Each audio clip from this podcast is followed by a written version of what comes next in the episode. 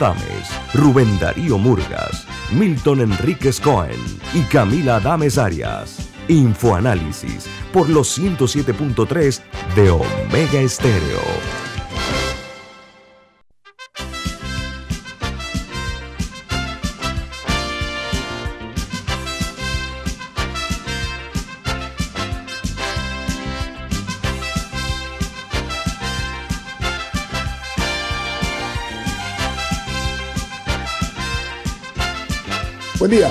¿Cómo están? Bienvenidos.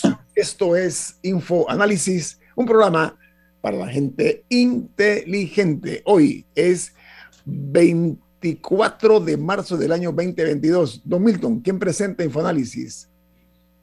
Así es. Café Lavazza, un café para gente inteligente y con buen gusto. usted puede conseguir en los mejores supermercados puede solicitarlo en los mejores restaurantes y también puede pedir servicio a domicilio a través de www.lavazzapanamá.com. Café Lavazza, café para gente inteligente y con buen gusto, presenta Infoanálisis. Gracias, Milton. Este programa se ve en vivo por Facebook Live. También estamos en el canal 856, canal de cable onda en sus televisores, en uh, la app de Omega Stereo eh, también en sus teléfonos móviles o celulares y en sus tabletas pueden también sintonizarnos en la app de Omega Stereo y en YouTube queda el programa colgado. Antes de entrar, tengo dos invitados importantes esta mañana, pero antes les quiero dar a conocer los titulares de tres diarios de los Estados Unidos porque es importante tomarle el pulso a la guerra en Ucrania. Dice el New York Times, Joe Biden llega a Europa para reforzar el apoyo a Ucrania la OTAN eh, planea duplicar las fuerzas en su flanco oriental. Añade que la alianza dijo que ayudaría a Ucrania a prepararse para unas posibles amenazas de armas químicas, biológicas e incluso armas nucleares de Rusia. Una, eh, dice que es una eh, expresión antes impensable en la guerra, hablar de términos nucleares. El Washington Post, su primera plana dice, Estados Unidos agrega que el ejército ruso ha cometido crímenes de guerra. Añade que Joe Biden y los europeos anunciarán un gran plan para redirigir el gas a Europa tras la llegada de Biden para reunirse con los líderes europeos. Pero surgen divisiones dentro de la OTAN sobre cómo disuadir a Rusia. Y el diario The Wall Street Journal, su primera plana, el principal titular es La OTAN última estima, perdón, grandes pérdidas rusas en Ucrania. Joe Biden llega a Bruselas y Zelensky espera que las conversaciones multinacionales produzcan eh, más ayuda para Ucrania. La industria energética de Rusia está comenzando a sentir eh, mordiscos de las sanciones que le han aplicado tras el éxito, el éxodo de compañías energéticas desde el Ártico hasta el Océano Pacífico. Vamos a entrar en materia con uno de nuestros invitados. Se trata del doctor Carlos Guevara Mann. Eh, él es politólogo, eh, además profesor eh, asociado en las ciencias políticas y director de posgrado de asuntos internacionales de la Universidad Florida State University en Panamá, FSU ha también eh, impartido clases en universidades de los Estados Unidos, por ejemplo, en la Universidad de Las Vegas y otras más. Es un hombre con una vasta cultura, un hombre con, que maneja mucho los hechos históricos de este país. En consecuencia, le damos la bienvenida al politólogo Carlos Guevara Man. ¿Cómo está, doctor Man? ¿Cómo le va? buenos días, muy contento de estar con ustedes esta mañana. Eh, Guillermo, Camila, la saludo cordialmente también y a Milton, por supuesto. Espero que ese café Lavazza haya despertado a Milton esta mañana y que lo tengamos con muchos bríos en las ondas hercianas esta mañana de hoy, 24 de marzo. Y usted va a coadyuvar, doctor, a, esa, ese, con un estímulo, ¿no? Como este, ¿no? Oiga, hoy se cumplen 54 años, eh, estoy, hablando, estoy hablando del año 1968, que la Asamblea Nacional destituyó al entonces presidente Marcos Aurelio Robles. Esto se constituía en la cuarta ocasión que la Asamblea Nacional destituía a un presidente de la República. El caso del presidente Robles, para ser muy puntuales, lo salva la campana, no, lo salva la Guardia Nacional. es la que salva al presidente Robles, pero en el mes de octubre siguiente le daban el golpe al presidente electo constitucionalmente Arnulfo Arias Madrid.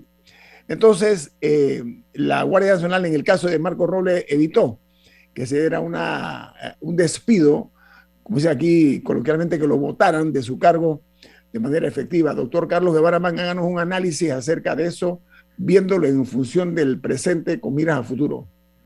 Claro, pues, así es, eh, eh, Guillermo.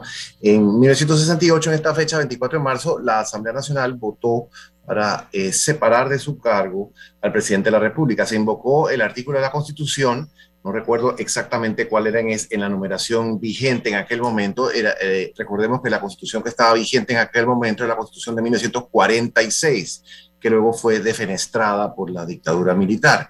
Como bien lo dijo Guillermo, una vez que ocurrió el golpe de Estado del 11 de octubre de 1968. Pero en ese momento estaba vigente esa constitución y como todas las constituciones republicanas que siguen el formato eh, de la constitución estadounidense, existe un procedimiento para separar y posteriormente destituir al presidente de la República en caso de que se cometan ciertas eh, contravenciones o ciertas, eh, digamos, violaciones al ordenamiento jurídico. Son, son causas o son circunstancias muy específicas las que pudiesen motivar esta, esta, acción por parte de la Asamblea Nacional, porque no es un asunto que, que pueda tomarse a la ligera, evidentemente, y así lo contemplan las, las constituciones. Hay, por cierto, un, un libro sumamente interesante de, un colega mío, muy recomendable, muy recomendable a, todo esto, colega, un colega que eh, estudiamos juntos en, la Universidad de Notre Dame, eh, y es un brillante politólogo, uno de los principales exponentes de la ciencia política en la actualidad, Aníbal Pérez Liñán.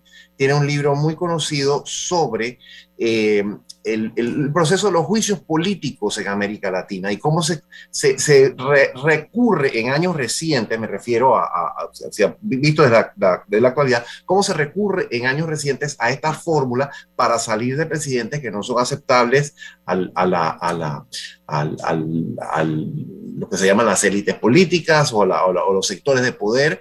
Eh, y, y, el libro de Pérez Liñán analiza esta situación en, varios países o esta experiencia en varios países en años recientes. En inglés el, el, término que se utiliza es impeachment. Impeachment se traduce de alguna manera como juicio político. Y esa fue la fórmula que se aplicó en 1968 al presidente Marco Aurelio Robles, como bien lo dijo Guillermo. Em, eh, como también lo señaló ahorita, es, es la eh, bueno, a ver, vamos, vamos, vamos en orden. Ha habido cuatro ocasiones en que se ha invocado esa eh, fórmula constitucional para eh, remover al presidente de la República. La primera vez en 1951, cuando la Asamblea Nacional encausó, juzgó, separó y destituyó al presidente Arnulfo Arias Madrid en 1951. En 1956 cuando se, se le aplicó la fórmula al presidente Guisado. Recordemos que eh, en 1950, perdón, en 1955, dije 56, en 1955. En 1955, en enero, eh, fue asesinado el presidente Remón. José Antonio. José Antonio Remón Cantera, y poco después eh, la Asamblea Nacional encausó a su sucesor a, a raíz de una acusación a todas luces infundada, descabellada e infame que le hizo el, principal acusado de haber estado eh, en complicidad con los perpetradores de ese crimen. Entonces la Asamblea Nacional acogió, esa, acusación, como dije, infundada, eh, infame, perversa, que se le hizo al, presidente Guisado, eh, lo separó del cargo y eventualmente lo destituyó esto claramente constituyó un golpe de Estado, no cabe la menor duda, que los, círculos de poder, como lo señala Pérez en un contexto más amplio de América Latina, los círculos de poder, quienes detentaban el poder en ese momento, querían salir de guisado porque no era parte de, su, de su, digamos, de su, cofradía, para ponerlo de alguna manera, y eh, prefirieron al, segundo vicepresidente de Ramón, eh, eh, Arias Espinosa, Ricardo Arias Espinosa,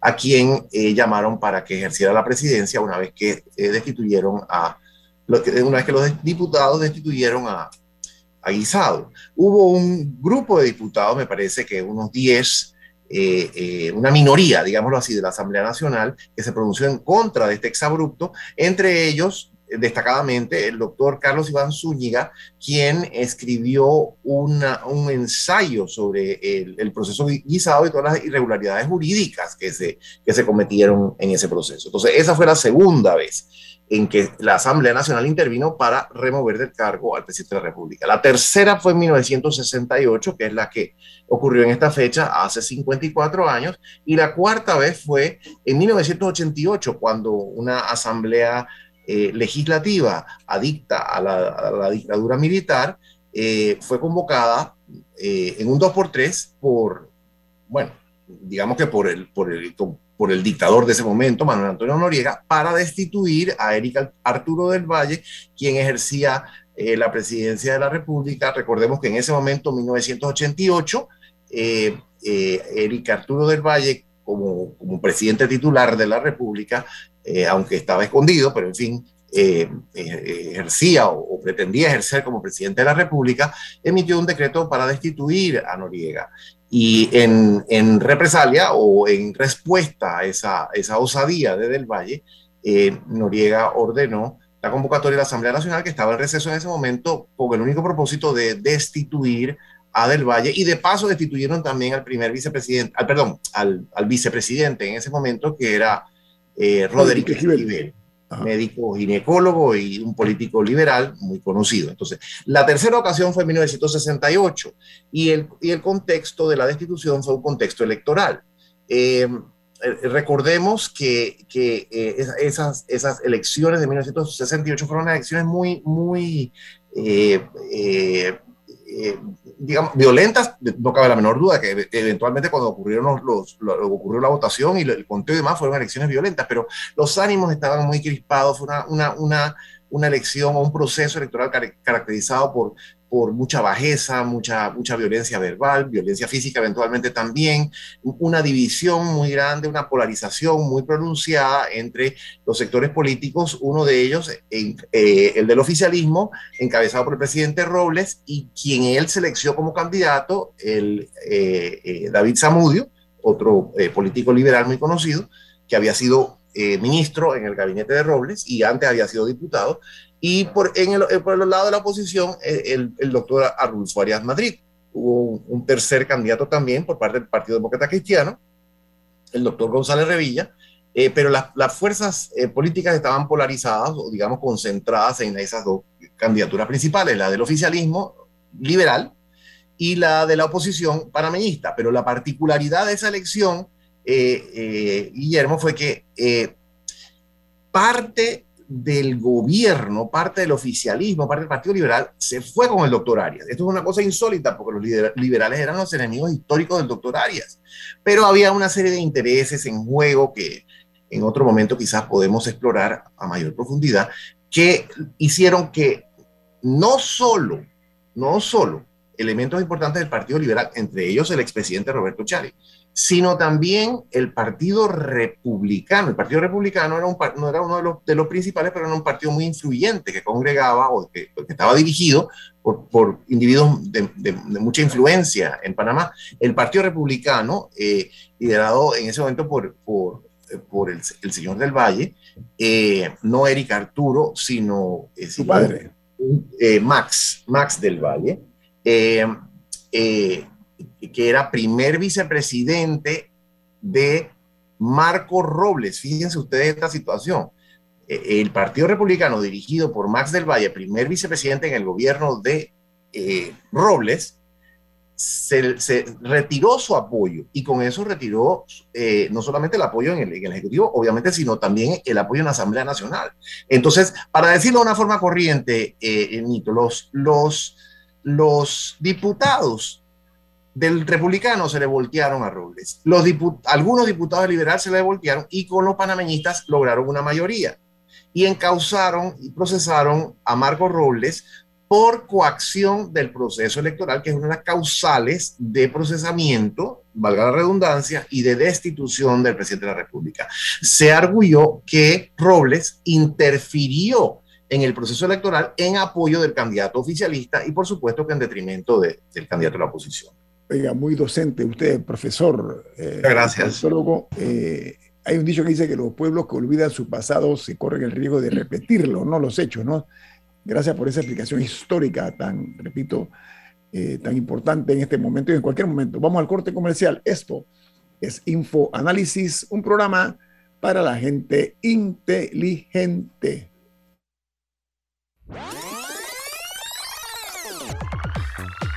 Omega Stereo tiene una nueva app. Descárgala en Play Store y App Store totalmente gratis. Escucha Omega Stereo las 24 horas donde estés con nuestra nueva app.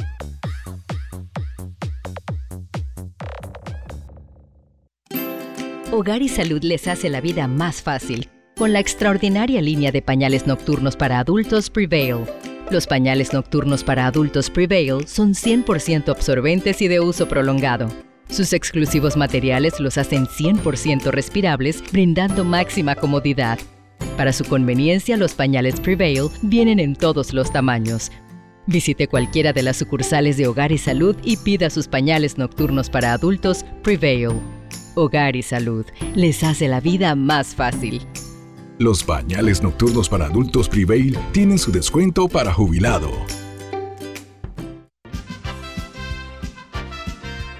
Ya viene InfoAnálisis, el programa para gente inteligente como usted.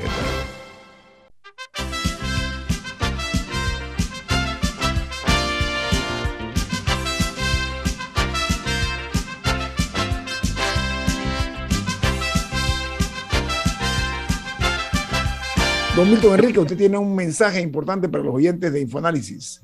Así es, para recordarles la importancia de contar con un aliado y en Banco Aliado te acompañamos en tu crecimiento financiero. Ahorra con tu cuenta Más Plus, mejorando el rendimiento de tus depósitos. Banco Aliado, tu aliado en todo momento. Puedes visitar la página web de Banco Aliado en www.bancoaliado.com y también puedes seguir a Banco Aliado en las redes sociales como arroba Banco Aliado. Banco Aliado, tu aliado en todo momento. Continuamos platicando con el politólogo eh, doctor Carlos Guevara Man, que además es el presidente de la Sociedad Bolivariana, y vamos a hablar un momentito acerca de eso después de la pregunta que quiero formularle, doctor Guevara Man. A ver, usted hablaba de los procesos donde han sido eh, revocados los mandatos de algunos presidentes. En Perú lo estamos viviendo ahora mismo en carne propia, pero está el presidente Pedro Castillo está al borde del abismo. Pero también en Panamá se habla que hay algún grado, usted habla de crispación social. Bueno, también está eh, la situación de la angustia post pandemia, del problema económico que ha generado la pandemia de una forma inesperada. Y eh, de igual manera también la situación que estamos viviendo nosotros del crecimiento de lo que yo denomino enojo popular.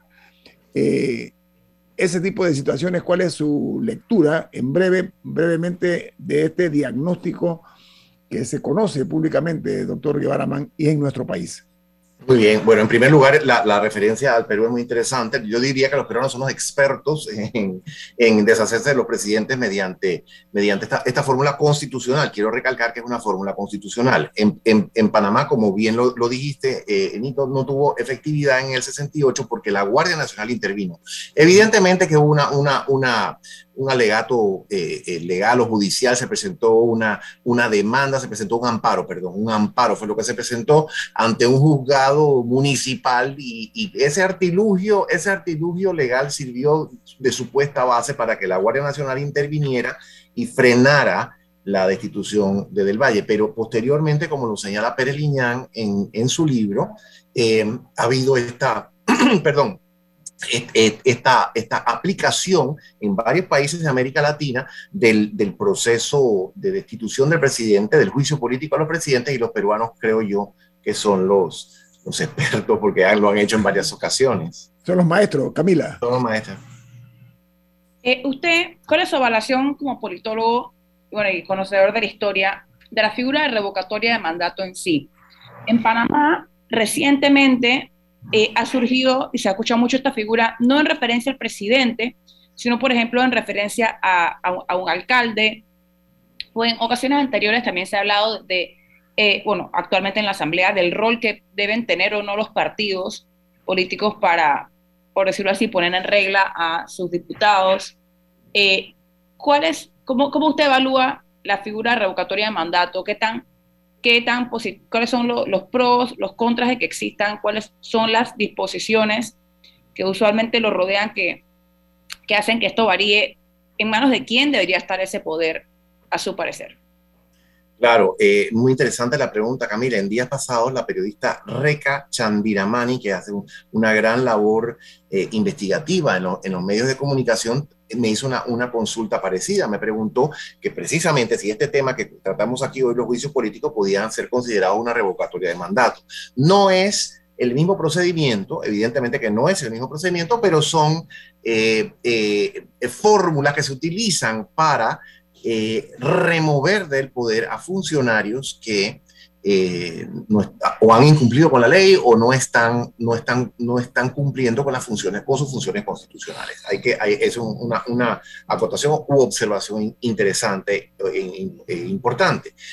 Mi parecer personal es que la revocatoria de mandato es no solamente una, un recurso conveniente, sino necesario en una democracia. Es, eh, y, te hablo en principio, Camila, porque son pocos los minutos que tenemos. Yo sé que tienen un destacado eh, eh, invitado a continuación, a quien desde ahora saludo porque le tengo mucho aprecio al, al, doctor Noriega y considero que es una de las mentes más destacadas del periodismo nacional, así que no quiero prolongarme demasiado, pero en fin, lo que sí quiero, quiero señalar es que la revocatoria de, de mandato me parece algo absolutamente eh, eh, no, solo, no solo conveniente y oportuno, sino necesario. ¿Por qué? Porque la democracia, la democracia es el sistema político basado particularmente en la rendición de cuentas. Esa es la característica que diferencia a la democracia de los otros sistemas políticos. Nosotros, en los otros sistemas políticos no hay rendición de cuentas a al pueblo, al, al demos. En la democracia sí. ¿Y cómo podemos ¿Cómo podemos garantizar esa rendición de cuentas? Bueno, evidentemente a través de las elecciones, pero en nuestro país, ¿cuándo, ¿cuándo ocurren las elecciones?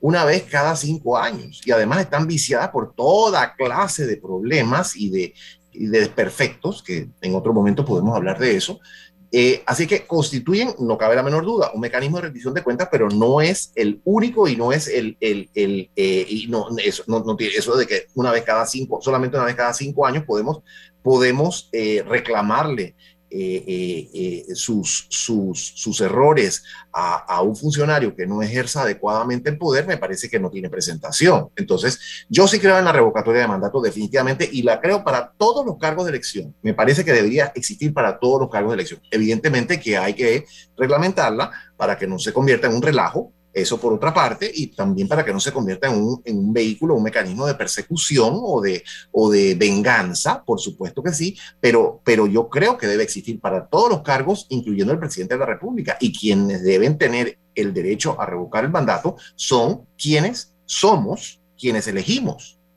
Lo que elegimos, esto, esto es, esto es un, un, asunto de una lógica, lógica fundamental. Quienes elegimos, quienes ponemos en el poder a las personas para que lo ejerzan de acuerdo con la Constitución y la ley y conforme a los intereses nacionales, debemos tener la facultad de remover eso cuando se cumplan ciertas condiciones. Doctor Guevara eh, muy breve la pregunta, apreciaría que sea corta la respuesta. Claro. Las izquierdas en el continente han ido tomando vuelo eh, recientemente ganó Boris en Chile grande.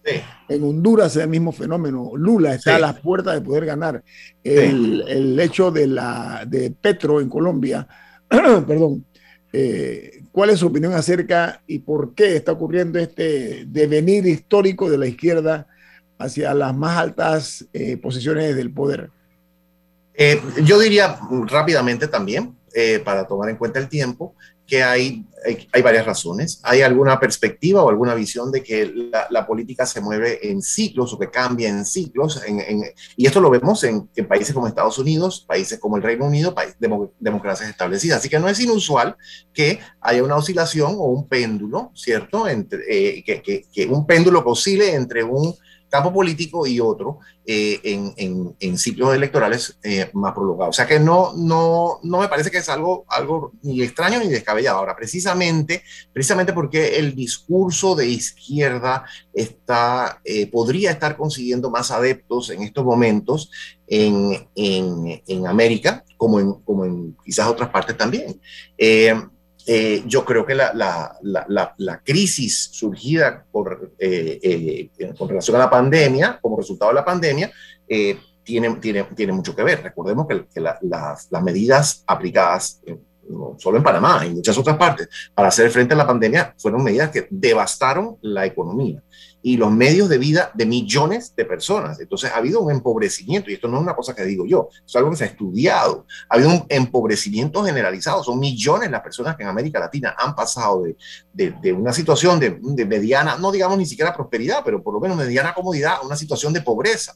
Entonces siempre sabemos que estas, estos, estos cambios y estas eh, dislocaciones sociales producen frustración. Y el discurso de izquierda, de redistribución de las riquezas, como el discurso populista también, porque no es necesario, no necesariamente de izquierda, sino también hay el discurso populista que busca eh, gratificar las, las, las, aspiraciones más básicas del pueblo y siempre encontrar un enemigo, ¿sabes? siempre encontrar un, un, un, una, siempre a base de una teoría de la conspiración, encontrar a quién es el culpable, ¿no? Ese discurso encuentra mucho asidero en momentos en que la población está frustrada por esta situación. Doctor, me quedan dos minutos. Usted es presidente de la Sociedad Bolivariana y mañana están de fiesta ustedes. Hablen un poquito rápidamente, es conmemorativa la fecha de mañana. Muchas gracias, muchas gracias. Eh, mañana tenemos una sesión definitivamente para conmemorar eh, un Día Internacional. Es un Día de las Naciones Unidas instaurado para rememorar, recordar a las víctimas de la esclavitud y la trata transatlántica de esclavos. Que mm. entre todos los fenómenos de la historia de América y todas las violaciones de, derechos humanos que se han cometido, me parece a mí que es la más dramática, la, la, más perversa y la más terrible. No quiero decir, no quiero minimizar con eso otros episodios de violaciones a los derechos humanos, pero este, esta práctica que se, que se eh, desarrolló a lo largo de más de tres siglos, la esclavitud y la trata transatlántica de esclavos, fue una verdadera abominación. El doctor Justo Semena la llamó la odiosa esclavitud y dirigió esfuerzos importantísimos junto con otros liberales panameños como eh, el general Tomás Herrera y, eh, don José de Ovaldía, eh, entre otros, como dije, a erradicar esta práctica de, en ese momento era Colombia, pero que incluía por supuesto a Panamá. Entonces, el libertador Simón Bolívar, varias décadas antes, fue uno de los más destacados combatientes en contra de la esclavitud y nos pareció importante eh, conmemorar este Día Internacional recordando los esfuerzos del Libertador para, para erradicar la esclavitud. No tuvo éxito inicialmente, pero eventualmente, como dije, en Colombia y en los otros países que fueron liberados por Bolívar, se abolió la esclavitud. La, la sesión que es abierta al público tendrá lugar en el Museo de la Libertad y los Derechos Humanos en, en la ruta hacia Amador, mañana viernes 25 de marzo a las 9 de la mañana y como dije, el público está ampliamente invitado. Un programa cívico y cultural y nuestro orador de fondo será el embajador del Perú, don Mario López Chávez. Así es que eh, habrá otros elementos culturales, por supuesto, pero eh, queremos ampliar la invitación a todo el que esté interesado en acompañarnos para rememorar este Día Internacional. Doctor Carlos Guevara gracias por estar con nosotros esta mañana, sobre todo por sus valiosos aportes históricos y el análisis del momento. Que tenga buen día, gracias, doctor Gracias, igualmente ustedes también. Hasta pronto. Venimos al regreso con el doctor Rodrigo Noriega, aquí en Info Análisis. Este es un programa para la gente inteligente.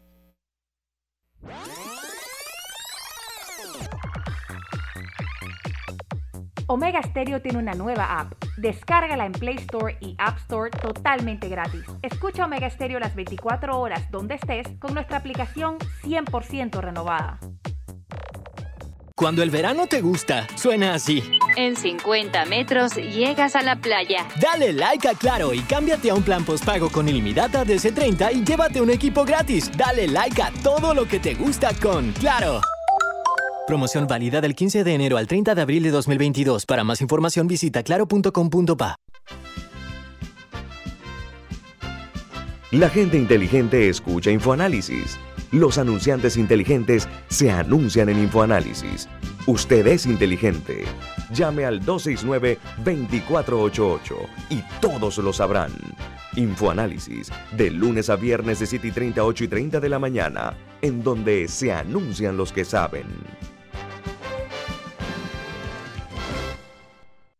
Grupo Clásico, 30 años brindando las últimas tendencias de la moda, con Hugo Boss, Clásico Womo, Suit Supply y Clásico Off, el grupo de tiendas de ropa masculina más elegante del país. Hugo Boss, marca número uno en el mundo de la moda masculina Clásico Uomo, una selección de la moda europea más exclusiva en un solo lugar.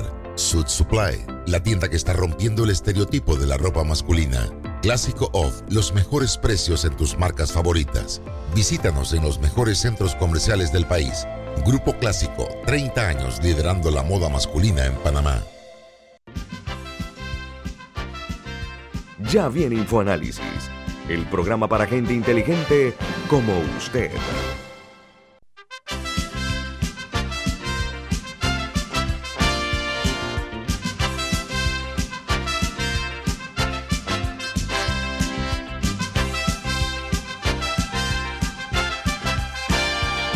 Eh, tenemos eh, como invitado esta mañana al doctor Rodrigo Noriega y nos parece la persona más acertada para hablar sobre algo que ocurrió y que ha sorprendido a no pocos. Y es el fallo de los magistrados del Tribunal Electoral con relación al fuero electoral del expresidente Ricardo Martinelli.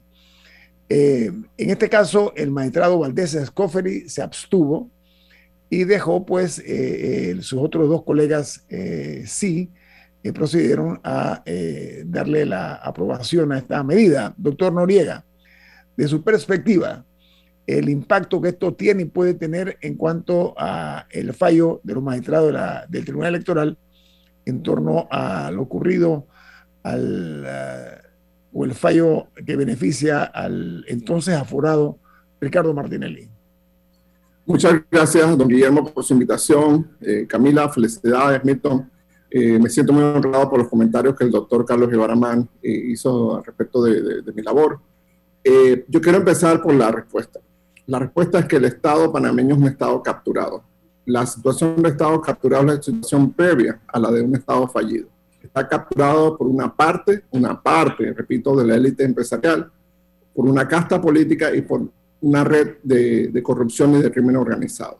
Lo que ocurrió ayer con el Tribunal Electoral es imperdonable es una tragedia histórica. Ya la veíamos venir, ya que en los últimos años, en la última década, el Tribunal Electoral venía deteriorándose y eso significaba, eh, por ejemplo, que el Tribunal Electoral bloqueó por completo las iniciativas de, recolección de firmas para, para las iniciativas constituyentes. Puso unas reglas tan draconianas que la práctica era un chiste. Era un chiste, no podías hacer campaña, no podías recoger fondos, no podías anunciarte, no, y, en fin. Eh, las reglas que el Tribunal Electoral le aplicó a los candidatos por libre postulación en las elecciones pasadas también fueron durísimas. Entonces, esa tendencia del Tribunal Electoral pues ya se veía venir. Eh, el fallo es terrible porque es un galimatías, es un absurdo. Primero le preguntaron al, al Pleno del Tribunal Electoral en una apelación contra una decisión de, de un juez eh, administrativo del Tribunal Electoral que levantó fuero el, electoral penal al expresidente Ricardo Martínez Berrocal, en la apelación le dicen al Tribunal Electoral, bueno, esto se tiene que negar porque esto el, el fallo original no estuvo motivado. La falta de motivación es una falta procesal, subsanable lo que cabía era simplemente que el Tribunal Electoral le llamaba la atención al, subalterno y le decía, por favor, corrige este fallo y eh, vas y lo haces de nuevo. Entonces, no, eh, no solo no le dan esa instrucción al subalterno, sino que en la mayoría del Pleno, los magistrados Roberto Arauz eh, y el magistrado Alfredo Junca, deciden reconocerle un fuero eh, electoral penal extraordinario al expresidente Martinelli, mencionan el principio de especialidad que no tiene nada que ver con la justicia electoral. El principio de especialidad se refiere a la justicia penal. Eh, y ya tanto Estados Unidos como Panamá y la, justicia panameña han reconocido que no tiene principio de especialidad. Y eh, proceden a otorgarle un, cheque en blanco. Un cheque en blanco que es un fuero electoral penal con una sola intención la prescripción del caso New Business, porque el caso Odebrecht toma, toma un poco más. Eh, estuve checando esta mañana en la página web del partido Realizando Metas. Eh, dice que las elecciones estas para la Secretaría de la Mujer y la Secretaría de la Juventud son el 24 de abril, el domingo 24 de abril. Quiere decir que una vez proclamada los ganadores de, de, estas elecciones, se acaba el fuero penal electoral. Ahora bien, eh, por el sistema tan bizarro, tan eh, eh, obtuso de, de, legislación electoral que tenemos con Ameña, es posible que empiece una legislación en el corregimiento de, de, rabo arriba y nuevamente pues tengamos este fuero electoral penal con la única finalidad de, de hacer prescribir el caso Esa es la única finalidad. Aquí nadie quiere debido proceso, aquí nadie quiere su día ante un juez o ante una jueza para demostrar su inocencia. Aquí lo que se quiere es impunidad. Es una lástima que el Tribunal Electoral haya llegado a esto. Estaba viendo los medios colegas, eh, entrevistas con el ex magistrado Guillermo Márquez Amado, que explicaba que este fuero electoral penal se lo sacó el Tribunal Electoral originalmente de la manga para defender al expresidente Martín Torrijos. Y bueno, hemos visto cómo ha evolucionado. Esto es terrible porque significa que ya el Tribunal Electoral no es de confianza para los ciudadanos. Es terrible porque envía la señal que nuevamente el expresidente Juan Carlos Varela se equivocó al respaldar una designación para una alta magistratura, en este caso el magistrado Alfredo Junca, aunque fue designado por la Asamblea Nacional, todos sabemos cómo se cuecen las habas y que será el, candidato del panameñismo. Eh, esto es terrible para la democracia. La única buena noticia es que a finales de este año el magistrado Heriberto Arauz se va del Tribunal Electoral. La Corte Suprema de Justicia tiene que hacer una nueva designación. Esa es la esperanza para la democracia panameña, es tener al menos dos buenos magistrados o una nueva magistrada en, la, en el Tribunal Electoral que salven la cara a la democracia panameña. Pero estamos en peligro en este momento.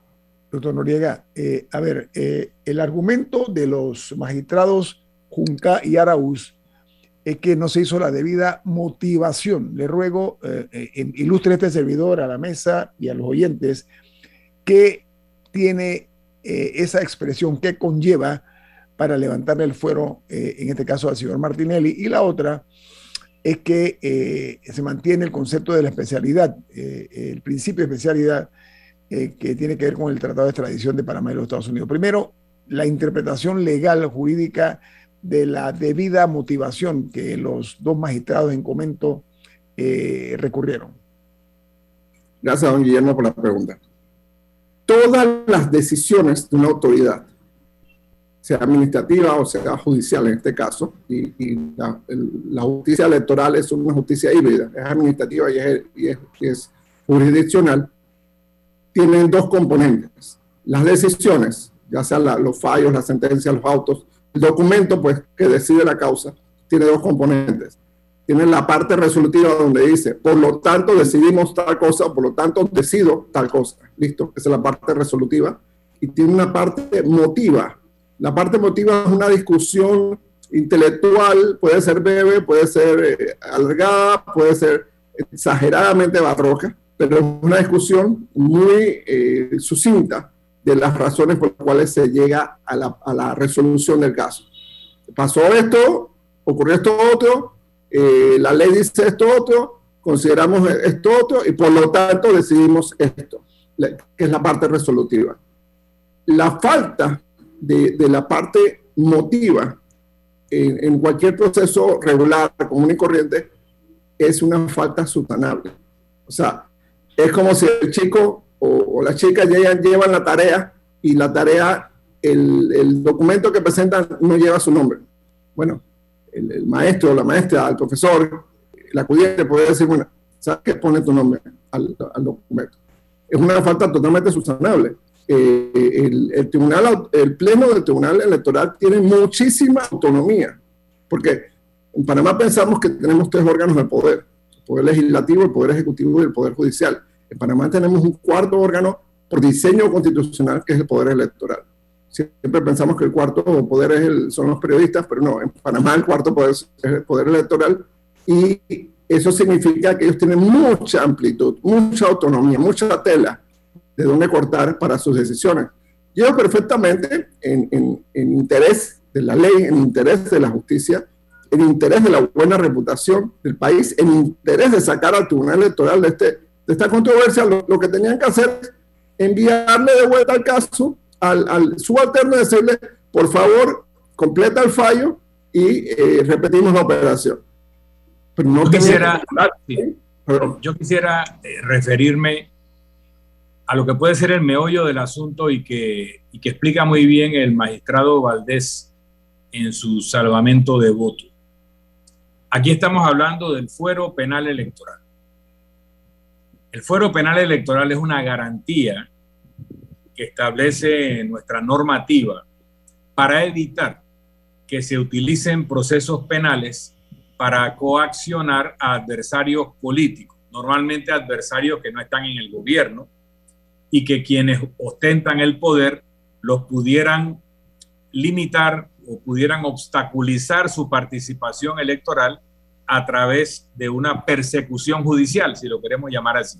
Entonces, lo que el Tribunal Electoral tiene que hacer en administración de ese fuero penal electoral es solamente comprobar que el proceso penal incoado contra una persona que estuviera revestida de fuero penal electoral no tiene una motivación de persecución política o de limitar su capacidad de participación en un proceso competitivo electoral. ¿Ok? No tienen eh, el Tribunal Electoral ni la facultad ni la responsabilidad de entrar en el fondo del proceso penal. No tienen por qué determinar como si fuera un antejuicio la culpabilidad o no culpabilidad de la persona que, que está siendo procesada o, o, cuyo fuero impide que se continúe un proceso. Entonces, cualquier razonamiento de un fallo del Tribunal Electoral que vaya más allá de la determinación de si la causa abierta contra una persona que cuenta con fuero electoral tiene o no relación con una persecución política o un impedimento de su participación electoral, va más allá de las atribuciones del Tribunal Electoral. Como dice el magistrado Valdés en su salvamento de fallo, hay que salvaguardar el concepto del fuero penal electoral porque es muy importante para la democracia que los adversarios al poder no sean objeto de persecución judicial mediante artimañas. Así que hay que cuidarlo y la forma en que se cuida es manteniéndolo cuando se determina que hay un fin ulterior que no es la persecución de un delito, sino la persecución política contra una persona y no manteniendo el fuero penal electoral cuando el proceso sea cual sea su resultado final, no reviste de las características para las cuales se creó el fuero penal electoral. Y eso es lo que hay que rescatar. Están poniendo en peligro la idea de que hay que proteger a los adversarios del poder del abuso del poder y no está creado para generar ambientes de impunidad o entornos de impunidad a los que ejercen o ejercieron el poder. Bueno, tengo un corte comercial, doctor Rodrigo Noriega, al regreso. Vamos a ampliar sobre este tema porque eh, no puede quedar para nosotros fuera de agenda. Así que eh, no se vaya, doctor Noriega. Viene más aquí en Info Análisis. Este es un programa para la gente inteligente. Omega Stereo tiene una nueva app. Descárgala en Play Store y App Store totalmente gratis. Escucha Omega Stereo las 24 horas donde estés con nuestra aplicación totalmente nueva. ¿Les suena esto? Ofertas, pedidos, facturas, órdenes de compra, entrega, contratos, recibos, etc. Los documentos importantes están ahí, en algún lugar. Ojalá supiera dónde y cómo encontrarlos cuando realmente los necesita, sin perder tiempo. Ha llegado la hora de la gestión documental electrónica. Los documentos se escanean y guardan digitalmente de forma automática y centralizada. Llámenos al 209-4997 para un demo sin compromiso. Solutexa, expertos en digitalización y gestión documental. Ya viene InfoAnálisis el programa para gente inteligente como usted.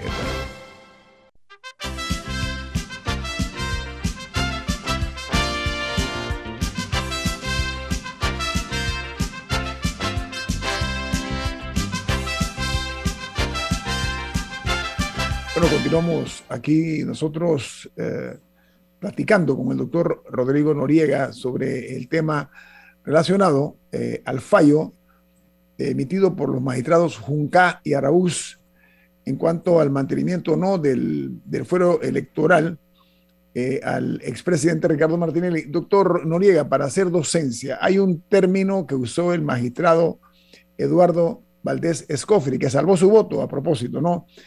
Lo, que él plantea, él tipifica de totalmente improcedente adentrarse en el análisis de fondo sobre la aplicación de un principio excepcional que está contenido precisamente en un tratado internacional. Amplíenos ese concepto del magistrado Valdés Escofri, por favor, doctor Noriega. Gracias por la, pregunta. Creo que eh, Don Milton hizo una exposición excelente sobre, sobre el tema. El tratado de extradición entre Panamá y los Estados Unidos de 1904 establece como prácticamente todos los tratados de extradición un principio llamado principio de especialidad. ¿Qué significa eso?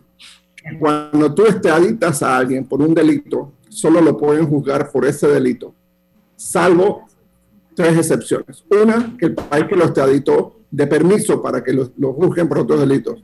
La segunda excepción es que la persona dé su propio permiso. Y, ah, no, no, como no, hágame el juicio que quiera. Y la tercera es que la persona habiendo sido absuelta habiendo sido condenada y cumplida la condena, eh, voluntariamente haya ido fuera del país y haya regresado, que fue el caso que invoca Estados Unidos respecto al expresidente Martinelli, que después de la primera sentencia los pinchazos que lo absolvió, él salió del país y regresó voluntariamente. Salió de Panamá y regresó voluntariamente a Panamá. Entonces Estados Unidos dice, en ese momento quiebra la protección del principio de especialidad y Panamá no tiene que pedirme a mí, Estados Unidos, ninguna autorización para juzgarlo por otros delitos. Caso cerrado. Eso lo ha dicho el Departamento de Estado en numerosas ocasiones. Por ahí hay una versión que tiene que ser el juez Edwin Torres. No, no, para nada, para nada. Eso, hay un acuerdo, hay un acuerdo específico sobre ese tema en el que dice que el Departamento de Estado es el que autoriza eso en parte de Estados Unidos y el Ministerio Público es el que autoriza de parte de Panamá.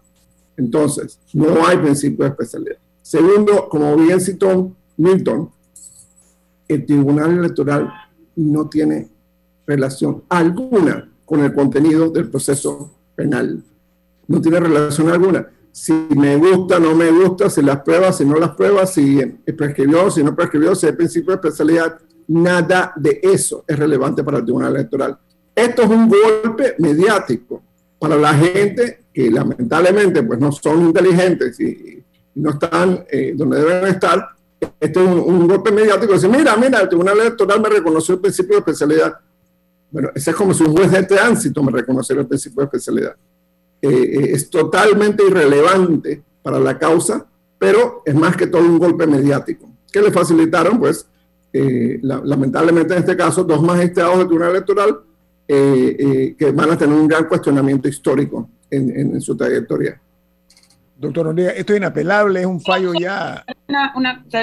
usted se refiere a que ellos no tenían por qué analizar si era válido o no. En todo caso, eso habría sido competencia del órgano judicial. Totalmente, Camila, totalmente. Ellos solo tenían que ver lo que dijo Milton, o sea, tenían que ver si el proceso era un proceso real, no era un proceso con causas políticas y el proceso había cumplido con, con, con las formalidades que necesitaba, punto. No tenían que dar a ver el, fondo del proceso. Ah, perdón, aquí prescribió este, este delito prescribió. Ah, no, no, acá, acá fulano confesó que él fue el que lo hizo, así que no tiene que ver. No, el Tribunal Electoral no tiene que ver con el fondo del proceso. Invocar principio de especialidad es entrar en el fondo del proceso. Y ya ese principio de especialidad, por cierto, ya no existe. Lo ha dicho el órgano judicial, lo ha dicho el Ministerio Público, lo ha dicho el gobierno de Estados Unidos. No existe. Entonces, eh, no solo estás invocando un concepto jurídicamente inexistente, sino que estás entrando en el fondo de la causa penal. Mañana un juez de tránsito puede entrar entonces en la justicia electoral. ¿Por qué? Porque ya el Tribunal Electoral entonces entró en la justicia ordinaria.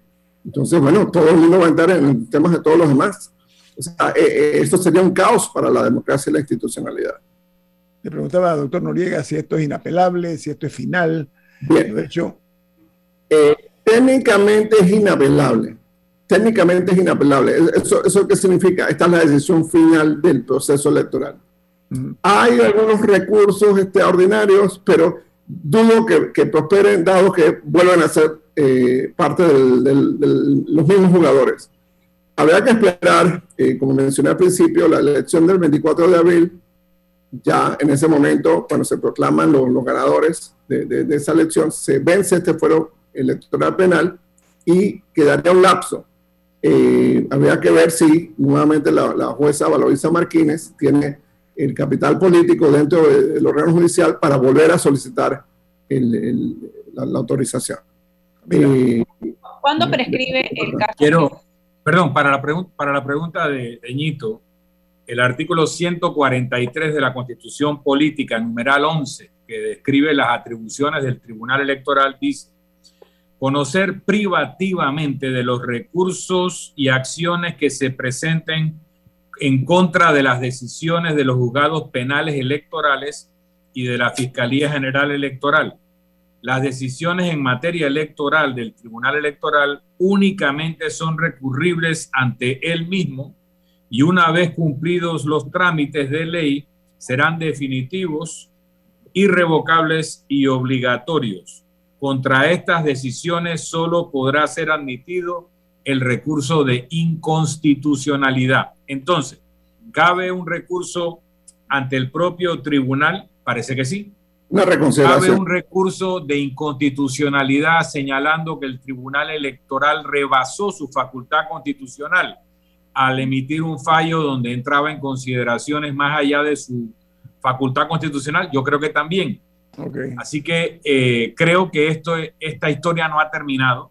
Y como dice y como dice Rodrigo, si estos recursos no se acometieran o se agotaran en una forma distinta, eh, simplemente habría que esperar que acabe el periodo donde está protegido por un fuero electoral la persona señalada eh, y continuar con el proceso penal eh, en curso. En este momento. Camila. Respondiendo a Camila, perdón, respondiendo a Camila, el caso de New Business tiene el reloj en contra, porque el caso prescribe, debe estar prescribiendo en marzo del otro año. Eh, así que más retrasos, más retrasos, más retrasos y, no haya eh, la, audiencia esta de formalización de la, del llamamiento a, juicio, prescribe el, asunto. ¿Y el Odebrecht? No, Odebrecht tiene más tiempo. El Odebrecht eh, puede estar venciendo um, Odebrecht puede estar venciendo como el 24 o 25 por Y hago algo que me llama la atención porque, evaluando los diferentes elementos y los diferentes tiempos de las distintas entidades, bueno, el Tribunal Electoral dentro de todo tenía términos bastante cortos para resolver el, el, tema del fuero. Eran, creo que eran ocho días para la jueza, pues dos días para presentar la apelación y dos días para que los magistrados resolvieran algo por ahí. Eh, pero, o sea, en días hábiles.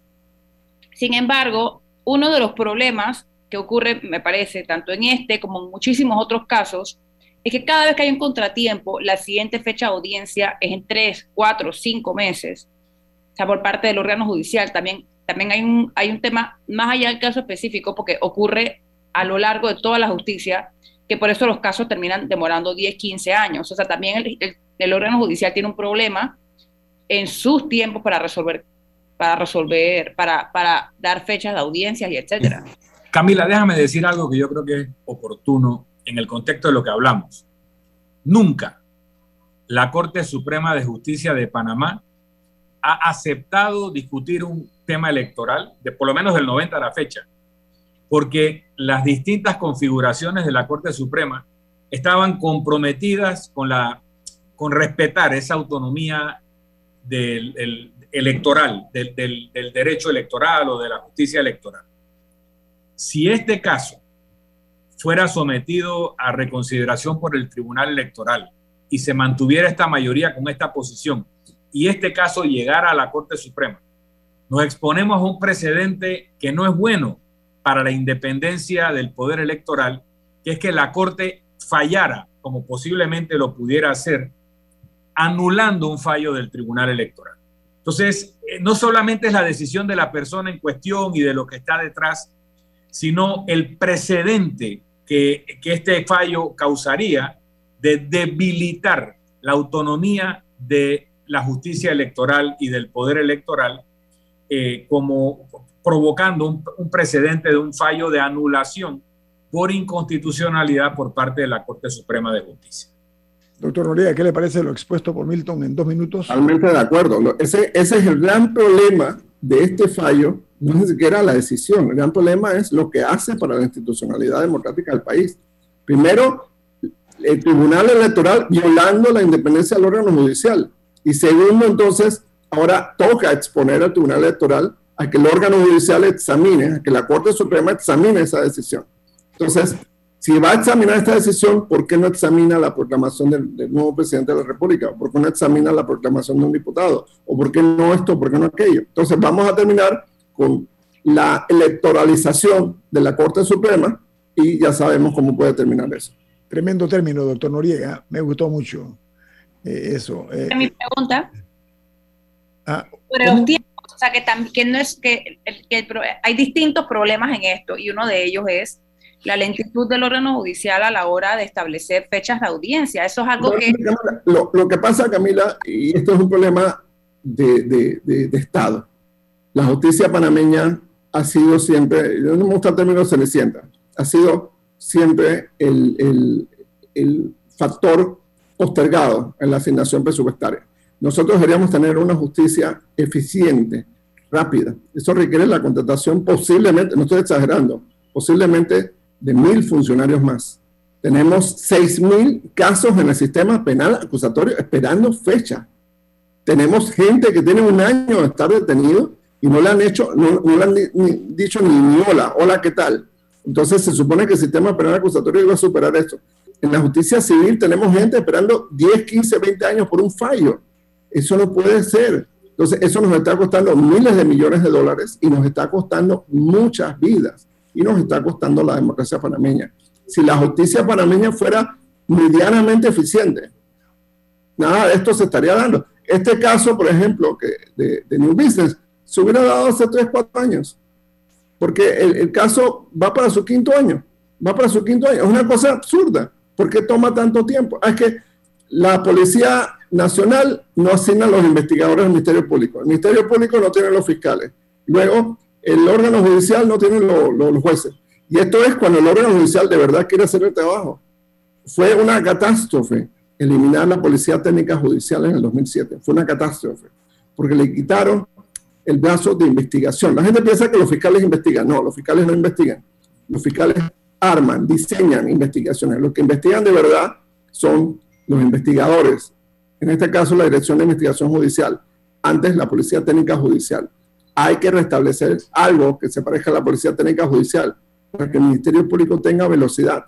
Ustedes pueden creer que por cuatro años la Policía Nacional tenía asignado dos policías al, tema de Odebrecht, uno tiempo completo y el otro más o menos ahí medio tiempo. Al, caso más complicado de la historia de este país, dos, investigadores. Uno tiempo completo y el otro medio tiempo. Eso no puede ser. Nos, ubica como el país del absurdo. Doctor Rodrigo Noriega, muchas gracias por acompañarnos esta mañana. Gracias a ustedes, feliz día y, y muchas gracias por la invitación. Gracias. Viene Álvaro Alvarado con su programa Sin Rodeos. ¿Quién despide Infoanálisis, Don Milton? Nos vamos, pero lo hacemos disfrutando una deliciosa taza del café Lavazza, un café italiano espectacular. Café Lavazza, un café para gente inteligente y con buen gusto. Despide Infoanálisis. Ha finalizado el Infoanálisis de hoy. Continúe con la mejor franja informativa matutina aquí en Omega Estéreo 107.3, Cadena Nacional.